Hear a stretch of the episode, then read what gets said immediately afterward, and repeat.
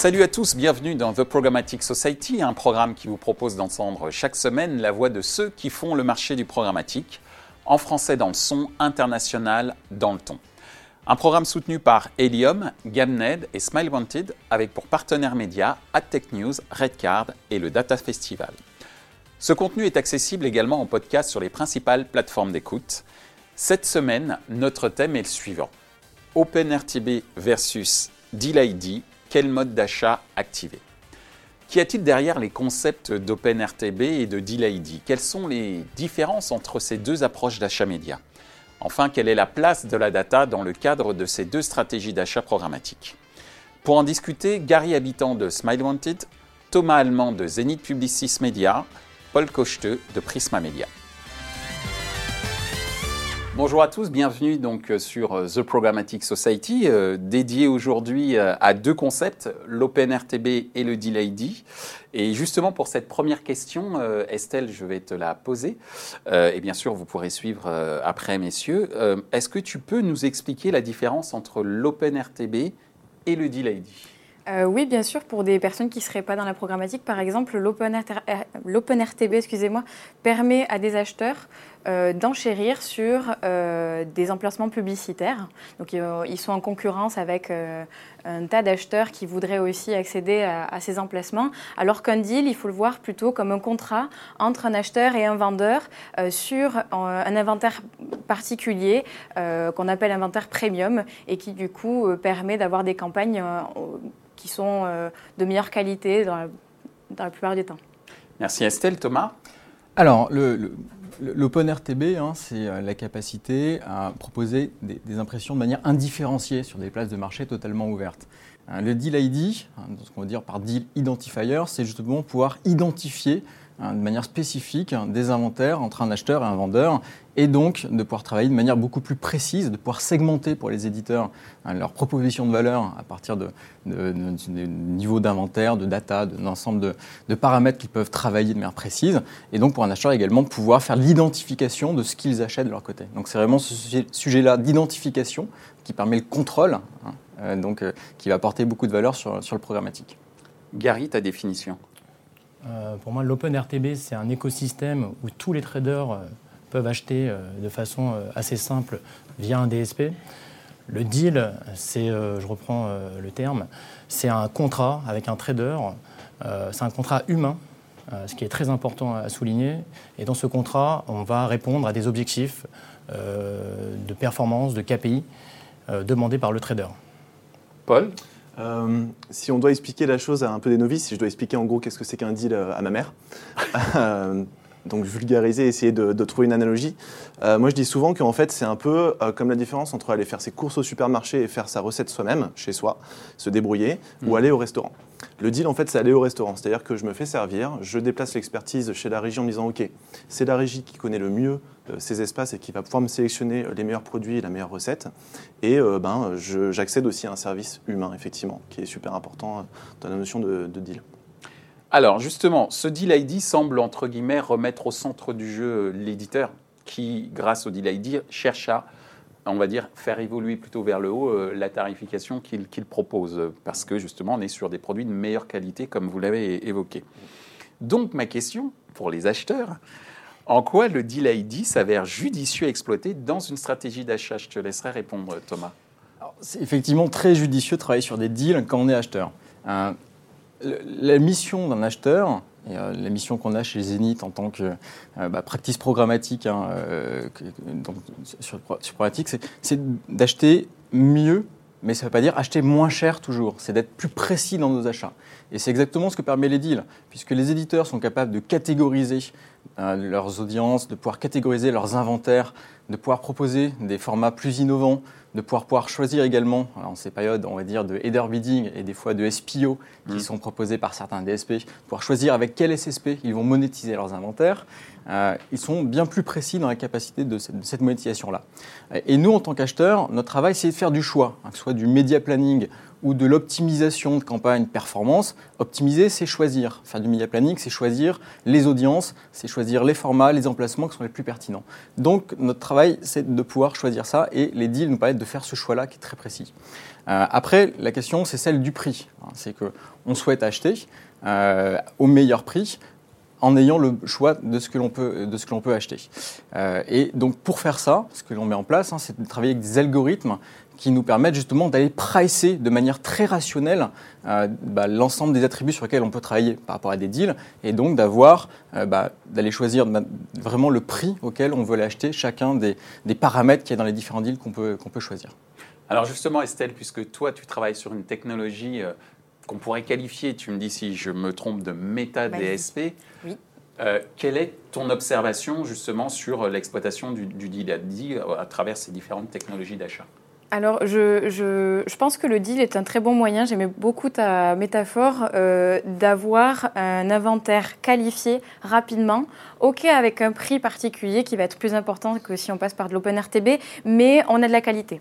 Après, euh, dans le cadre d'Helium, dans ce méta DSP que l'on fait, on se rend compte aussi qu'il est possible, avec un peu d'expérience, euh, avec sa recette de cuisine, avec de très bons ingrédients, donc en l'occurrence, si je transpose ça dans le domaine du programmatique, euh, si on connaît bien nos acteurs, si on a déjà nos sitelists définis, si on a une vraie vision du, targeting que l'on souhaite euh, ajouter et qu'on a des acteurs qui nous permettent de faire de l'ad verification ou ce genre de choses, ben on se rend compte que finalement la recette est pas si mal à la fin et qu'on arrive à avoir finalement une campagne qui a réussi en termes de performance mais aussi en termes de qualité à atteindre ses objectifs. Alors justement, Gary, toi qui euh, travailles aussi sur des aspects achats hein, dans, ton, dans ton activité, en quoi ça peut s'avérer judicieux de préférer le deal ID plutôt que euh, l'OpenRTB En effet, euh, sur le marché, tout le monde parle de, créer des deals. Aujourd'hui, on ne crée pas des deals pour créer des deals.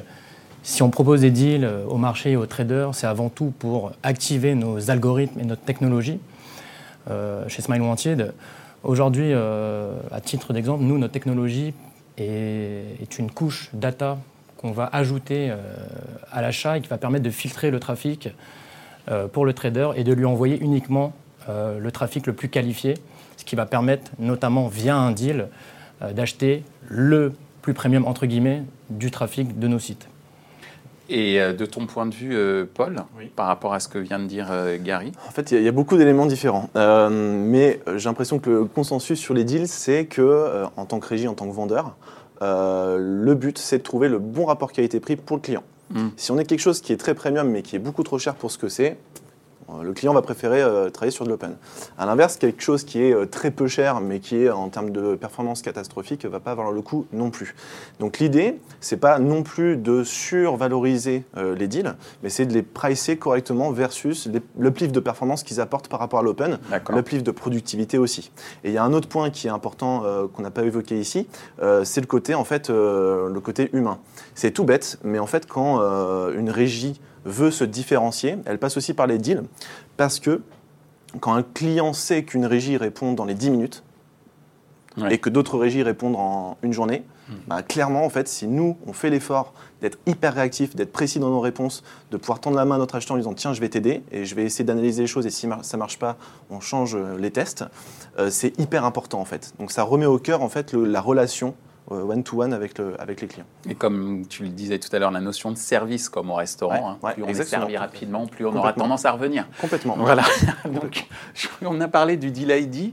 Euh, on va parler maintenant de l'Open RTB, puisque euh, notamment on a parlé du premium. Donc la question est de savoir est-ce que l'Open RTB est toujours, enfin on va dire l'Open RTB semble être de moins en moins la règle pour accéder justement à cet inventaire premium? Est-ce que je me trompe ou est-ce que c'est une réalité euh, Qui veut bien répondre là-dessus? en, partie vrai, en partie faux.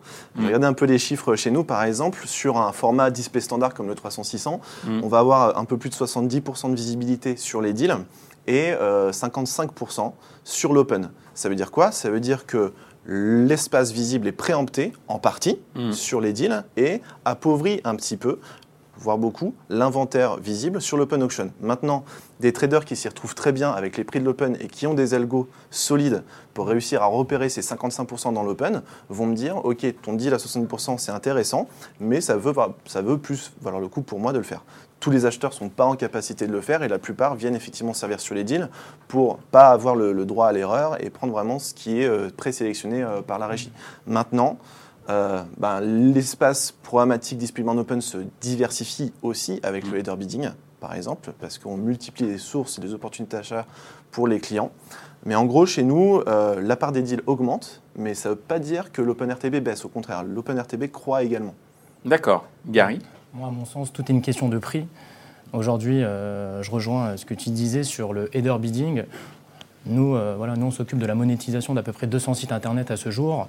Et on se rend compte que euh, de temps en temps, en open, le, prix d'achat est supérieur au prix des deals.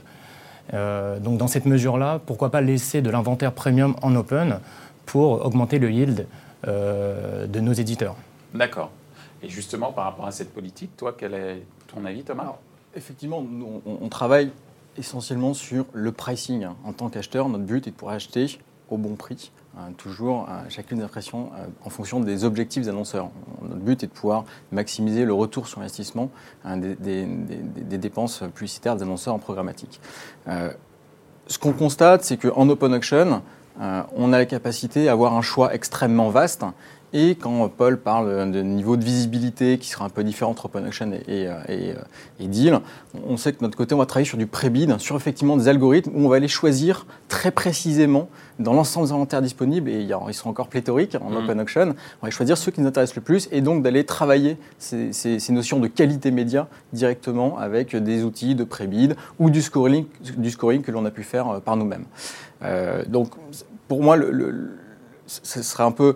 Il n'y a pas à opposer, hein, on va dire, D-Lady et, euh, euh, et, OpenRTB pour accéder aux inventaires premium. Estelle, toi qui es au cœur de la machine d'achat, euh, quelles sont toi tes observations justement sur l'option OpenRTB pour l'accès à des inventaires premium, premium pardon? Moi, je dirais clairement que ça dépend de, l'utilisateur, ça dépend de la cible que l'on veut avoir. Euh, je me vois mal. Enfin, nous, on fait une solution qui a utilisé euh, euh, soit via notre expertise ou soit en self-serve chez les personnes, mais je pense que clairement, ça dépend réellement de ce que veut la personne. Si elle souhaite avoir un inventaire qui est de très bonne qualité parce qu'elle veut faire de la performance, parce qu'elle mmh. veut essayer de toucher une cible particulière, oui, le deal, c'est quand même très rassurant. Mais il ne faut pas oublier que l'OpenRTB permet quand même un brassage énorme en termes de quantité, de volume qu'on mmh. n'aurait pas avec les deals. Donc, donc je pense clairement qu'en termes de campagne, ça dépend si vous voulez soit de la performance ou soit du quali. Et après, ça, dépend, ça, dépend des formats. En ce moment, par exemple, si vous me demandez de la vidéo en open, ah, il n'y en a quasiment plus. Donc euh, c'est-à-dire que ah ce genre de forme, chez nous. Ah, chez nous, il y en a. Chez nous. Je suis pas d'accord, mais il faut des solutions qui permettent d'agréger du coup peut-être plusieurs DSP. D'où l'intérêt d'utiliser un méta DSP Peut-être. D'accord. Euh, le message est passé, je pense. C'était fait exprès. La, la, vidéo, in-stream, en l'occurrence, est quand même en grande masse essentiellement euh, disponible via des deals. C'est beaucoup plus compliqué bien sûr. sur l'in-stream de pouvoir travailler euh, en dehors des deals. Donc il y, a vraiment un sujet format. Alors je rappelle juste que l'in-stream, hein, c'est principalement les inventaires vidéo qu'on retrouve sur des plateformes type replay, TF1, mais également sur des plateformes vidéo euh, euh, telles que vous en avez chez Prisma. Euh, qui sont... Voilà. Donc voilà pour justement cette mise au point sur la partie in-stream. Alors, justement, il y a une question que je me pose, c'est que le deal ID semble très humain et on se rapproche un petit peu du gré à gré old school, mais géré par une machine. Quoique, on est dans l'univers programmatique. Et quand on parle d'univers programmatique, et à vous aussi, j'imagine, on pense data. Et donc la question, comment ça marche l'exploitation de la data dans le cadre d'un deal ID Thomas. Euh, un éditeur qui a catégorisé ces data va pouvoir les proposer dans des deals, euh, donc directement via son SSP, euh, et donc pouvoir faire des deals data plus média. Bon, ce qu'on constate, c'est que c'est quelque chose qui n'a jamais vraiment fonctionné. Parce que le sujet de la data, c'est un sujet à la base qui est quand même un sujet très annonceur.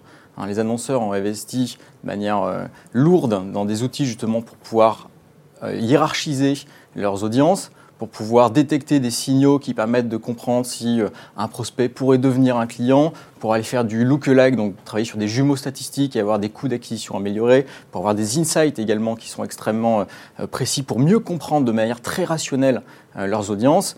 Et finalement, c'est quelque chose qu'ils ont dans, dans, leurs outils. donc, finalement travailler avec des données qui seraient uniquement catégorisées côté éditeur, c'est quelque chose qui, on va dire, ne s'imbrique pas totalement dans une stratégie d'audience des annonceurs qui est maintenant très précise.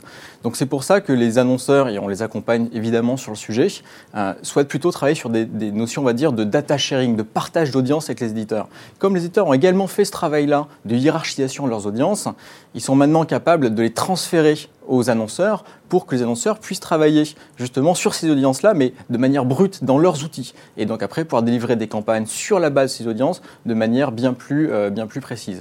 Et tout le sujet, en fait, c'est aussi quand on fait du data plus média via un deal, c'est la capacité à diffuser. On va être dans, du précision advertising, hein, qui est vraiment, on va dire, aujourd'hui un peu le, motto des annonceurs et des, acheteurs.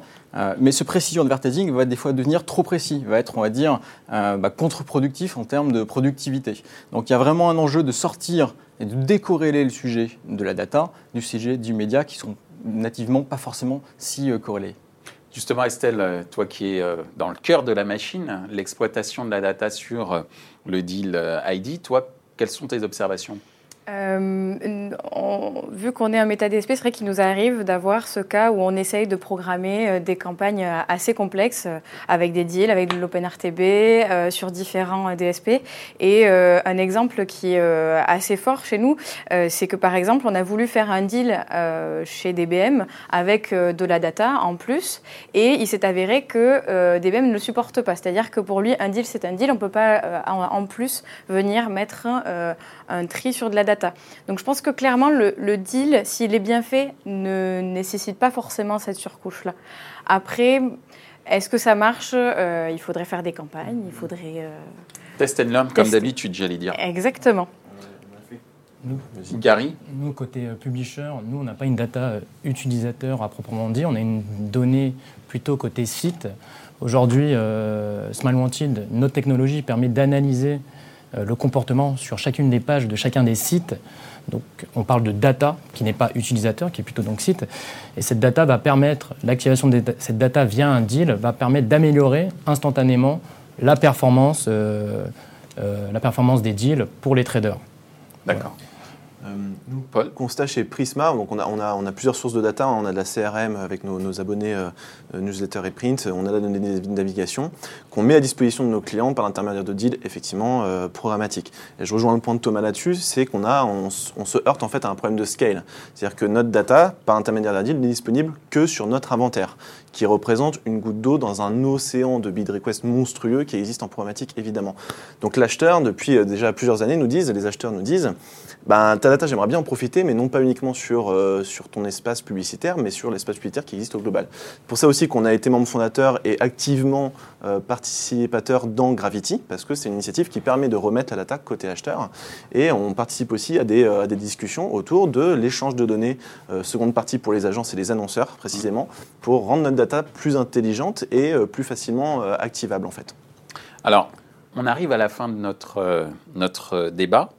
Et euh, je sais que l'objectif, c'est pas forcément d'opposer les, deux concepts, mais quand même, une question euh, me vient, et certainement euh, vient à l'idée de beaucoup de gens qui nous écoutent, c'est de savoir est-ce que le deal ID va servir une stratégie d'achat type branding, et l'OpenRTB va être plutôt au service d'une stratégie performance?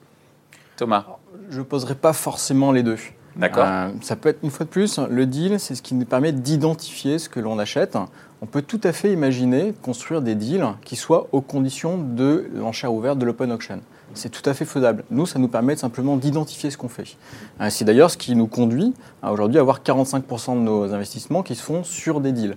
Euh, mais qui sont des deals avec des niveaux, on va dire, très disparates entre euh, une enchère qui est vraiment dédiée à un achat qu'on veut faire avec un éditeur très spécifique ou des enchères qu'on va appeler private auction où d'autres acheteurs peuvent venir enchère également et euh, la formation du prix se fait également sur la concurrence. Et on peut aller jusqu'à du euh, garantir des prix et des volumes, hein, qui est pratique garantie, qui est une autre forme de deal encore. Donc il y a vraiment des manières de faire les deals différentes. Et, euh, donc du coup, il n'y a pas forcément lieu d'opposer les deux. D'accord. Je suis assez, d'accord là-dessus. On fait beaucoup de deals qui sont basés sur la performance. C'est vrai que certains, le, deal programmatique garantie, par exemple, permet d'ajouter des formats qui ne peuvent pas exister en open auction, euh, permettent aussi de garantir euh, la livraison des volumes et sur certaines périodes, sur certains formats, sur certaines logiques, c'est important et intéressant pour les acheteurs. Mais pour aller plus loin, en fait, et pour que les deals puissent se développer encore en masse, moi je trouve, et je ne sais pas si vous êtes d'accord avec moi, mais que depuis le début de la création des deals sur les plateformes euh, programmatiques, ça a peu évolué. Euh, moi, j'aimerais bien qu'on voit des vraies évolutions. Par exemple, qu'on puisse, nous, régie, voir ce qui se passe côté acheteur. Et inversement, euh, pour fluidifier euh, ces discussions-là. Est-ce qu'on ne pourrait pas imaginer des plateformes qui viennent agréger les deals de différentes régies ensemble pour fluidifier les process pour les acheteurs? Est-ce qu'on ne pourrait pas imaginer des SSP qui viennent automatiser, automatiser l'optimisation des deals euh, en réussissant à se connecter avec les DSP pour avoir les KPI annonceurs qui sont réellement intéressants au-delà de la visibilité, des taux de clics, c'est-à-dire l'arrivée sur site, la conversion et ainsi de suite. Euh, donc il y a encore beaucoup de choses. J'ai l'impression que l'écosystème, hein, DSP, SSP, acheteurs, vendeurs, pourrait encore créer et optimiser euh, sur ce canal-là pour qu'il prenne encore plus de place dans les achats et la vente programmatique. Gary, ton avis? Pour le coup, créer un deal, c'est avant tout répondre à un objectif client, un objectif trader, que ce soit branding ou performance peu importe. Euh, selon euh, selon donc, les objectifs, le trader va interroger plusieurs régies sur le marché et chaque régie a sa spécialité. Nous, chez Smile on a une spécialité axée sur la performance, mais d'autres régies ont plus, sont plus axées sur le branding. Mais encore une fois, euh, moi je rejoins ton point, faire des deals aujourd'hui, ça reste important s'il y a vraiment un objectif client avant tout. Alors justement, pour euh, terminer euh, ce débat, je vais laisser la parole à toi, Estelle. Quel poids? Tu m'étonnes. Euh, justement, donc toujours sur cette opposition supposée que je fais hein, entre ID, stratégie branding et OpenRTB au service de la performance, quelle est ton observation vue de la machine d'une certaine manière? Il y a une problématique qui a été posée qui me plaît beaucoup et qui, moi, m'interpelle dans mon travail de tous les jours. C'est celle que tu as dit tout à l'heure. Euh, qu'est-ce qui nous empêcherait d'avoir plein de deals et de les agglomérer et J'étais de... sûre que tu allais aimer cette observation. Mais, mais complètement. mais complètement. Parce que, parce que je, on est humain, on a un biais cognitif qui, qui dit que quand il y a quelque chose qui marche, eh ben, on va aller dedans. Et là, je pense, pour, ce deal, pour ces deals-là, si on voit qu'on a vraiment de la, de, des choses qui, qui, nous plaisent bien en termes d'objectifs, ben, qu'est-ce qui nous empêcherait d'utiliser tout ce qu'on a qui nous plaît bien, les agréger et de venir diffuser grâce à ça. Euh, ça serait peut-être euh, autre chose que des deals. Pourquoi pas plus tard, on parlera de private marketplace, on aura des regroupements, des choses qui seront même encore plus automatisées. Et, euh, et c'est ça qui est beau dans le, dans le monde du programmatique, c'est que ça évolue tellement vite que c'est des problématiques qui vont peut-être surgir et où il y aura peut-être des normes qui vont venir. Qui sait, IAB peut nous inventer encore pas mal de choses. Mais ce qui est sûr, c'est que je pense que l'utilisateur devrait pouvoir choisir ce qu'il préfère en fonction des campagnes qu'il a déjà fait et euh, là où ça a le mieux marché pour lui. Donc, ce qui est très intéressant, c'est qu'à travers ces deux concepts très techniques d'un point de vue théorique, en réalité, comme souvent, c'est toujours l'humain qui est au centre. Et je vous remercie de nous avoir éclairé sur ce point. Merci beaucoup. Et à très bientôt. Au revoir. Ainsi s'achève ce débat autour des concepts d'OpenRTB et de DealID. Les trois points à retenir euh, de nos échanges sont les suivants. 1. Bien que ces concepts soient techniques, l'arbitrage humain est au centre de l'exploitation de l'OpenRTB et du DealID. 2. L'OpenRTB n'est pas cantonné à des stratégies de performance et le DealID à une stratégie d'achat branding. 3. Bien qu'avantageux pour les éditeurs, le DealID peut être un choix judicieux pour les acheteurs en quête d'audience qualifiée ou de contexte de diffusion de qualité. Retrouvez ce programme en podcast sur les principales plateformes d'écoute. Merci à Helium, Smile Wanted et Gamnet pour leur soutien. Sans oublier nos partenaires médias, AdTech News, Redcard et le Data Festival. Merci également à l'ensemble des équipes d'Atelier B pour la réalisation de ce programme.